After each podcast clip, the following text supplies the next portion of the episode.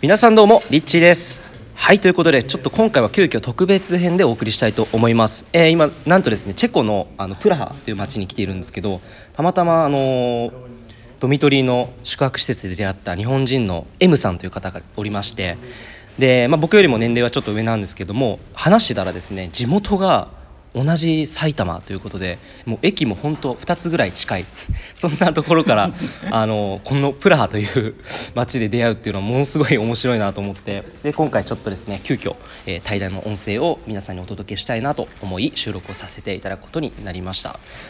はいということで M さん M さんっていうのちょっと変ですけど、はい。よよろしくお願いします。ろしくお願いします。M です。はい、ありがとうございます。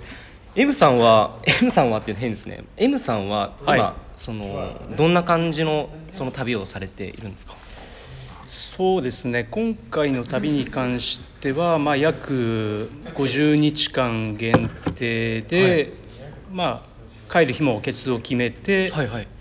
まあ中央をできれば一周するというような旅をしていますね。はいはい。はいもともと旅はお好きだったんですか？もともと旅は好きで、はい。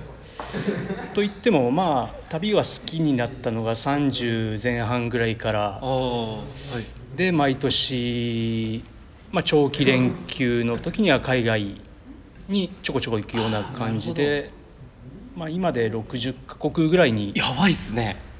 なりましたね。ええはい。あっていうことは長期休みってことは日本の企業、まあ、会社で働きながら、はい。えー休みの期間にも旅をバンバン行くっていうのを、ま、毎年続けてたんですそうです。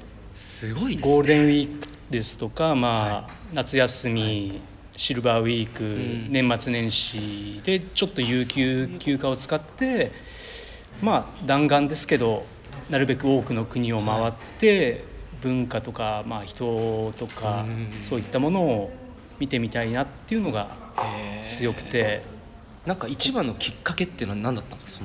その世界を見見たいなってこうきっかけはまあ30前半ぐらいの時に、たはい。まあ、仕事とか疲れて、はい。まあ、はい。転職の時期で、まあ、ちょっと時間が空いたので,、うん。で初めて、まあ、それまで海外旅行は何回か、うん。まあ、ツアーとか友達とかと行ったんですけれど、まあ、一人旅っていうのはしたことなくて、なるほどなるほど、で、まあ、一人旅で、まあ、英語もまあ喋れないけど、あ英語喋れない。はい。はいはまあ、 TOEIC も280点ぐらいっていう もうはい最低レベルで。いはい。けどまあちょっと何何か自分を変えたいなっていうところへで、ー。まあ、近場の東南アジアを約12か月かけてあ回ったっていうのがまあ原点ですかね旅の。そこからスタートして、はい。まあ、もう67年というかそうですね。78年ぐらい。今はまあどこでも紛争地帯以外はどこでも行けるかなっていう。なるほど。なんかその行く前と、はい。い行き始めてからこう、はい世界が一気にこう広がったと思うんですけどなんかそういう意味で自分の中で一番ここは変わったなっていう部分ってありますか？うーん。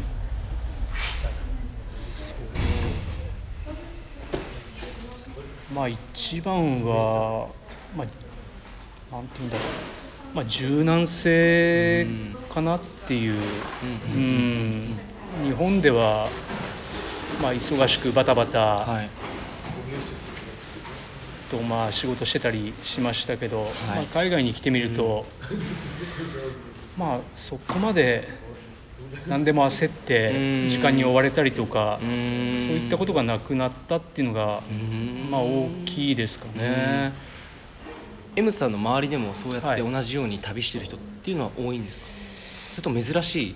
うーん。まあそこまでは多くないですね。うん。僕がきっかけで旅を始めた人とかもまあ中にはいるぐらいで。それは嬉しいですねやっぱり。はい多分これ聞いてる中でそのえどんなお仕事されてるんですかっていうふうに思う方もいらっしゃると思うんですけど、ええはい。まあ、可能な範囲ではいこんな感じの仕事をしながらこう旅してましたっていうことを教えていただけたら、会社自体はネット系のはいはいはい。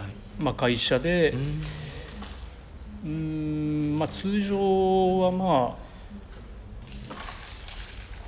勤務時間まあ8時間と、うん。まあ、そんなに残業も多くなくて、である程度自分の仕事をやっていればまあ有給休暇も取れるんでなるほどなるほだからまあその連休とかだと10日間とかはいはいはいはい。は結構取れたりはしていたのでうんうんうんうん10日間の間で、まあ、中米だけをバスでお、えー、と縦断したりとかっちゃ弾丸ですね。あとは南部アフリカをぐるっと回ったりとかっていうのをまあちょっと忙しいですけど駆け足でやってたかなっていう。なんかそそうですね。だからあの多分旅したことない人って、はい。南米行くとかアフリカ行くとか10日間でって想像しづらいですよね。でも意外と行けちゃうそうですね。まあギリギリ日程的にも厳しい時は、まあ、うん。あらかじめ日本ではい。ちょっと予習なり、あなるほど。どこ回ろうかそうですね。ある程度ルートを決めたり宿を決めたりっていうのは大事ですけれど、はい。はいまあなん旅慣れてくると、まうん。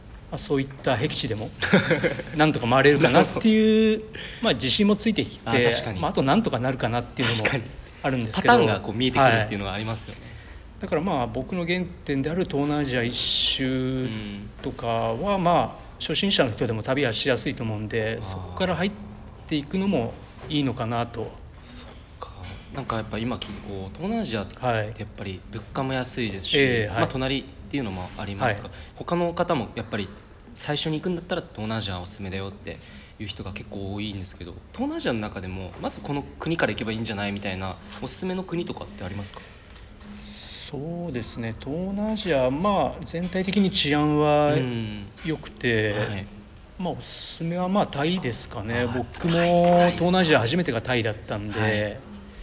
まあ物価の安さですし治安の良さ人の優しさ、まあ、あと意外と都会うんバンコクとかは都会ではあるんで、はい。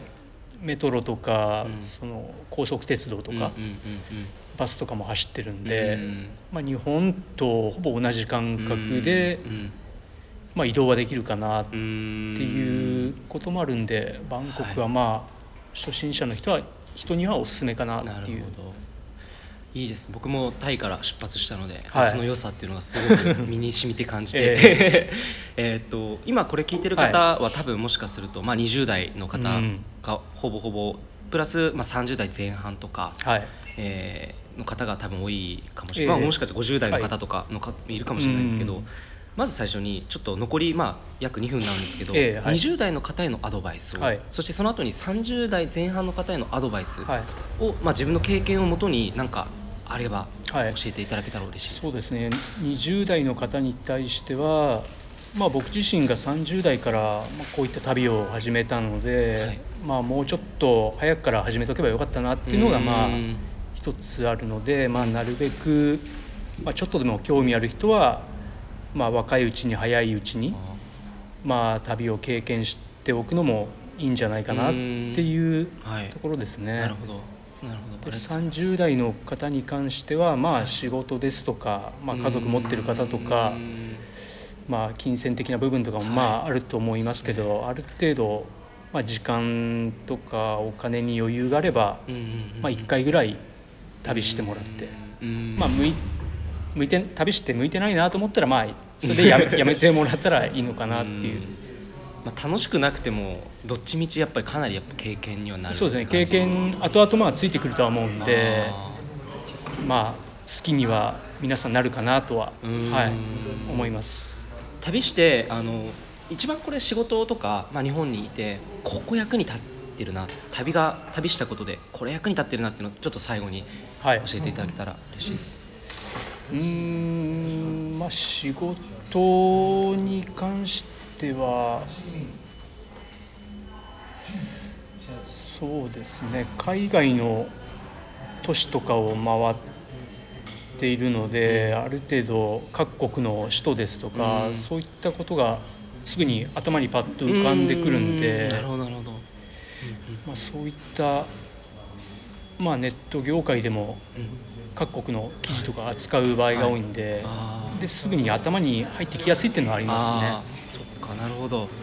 そういうまあやっぱり体験していることで、ええ。自分の中の人生としてもはい。本当にそれが素材になっていくみたいなことを、すねそうですね。ありがとうございました。M さんでした。ありがとうございました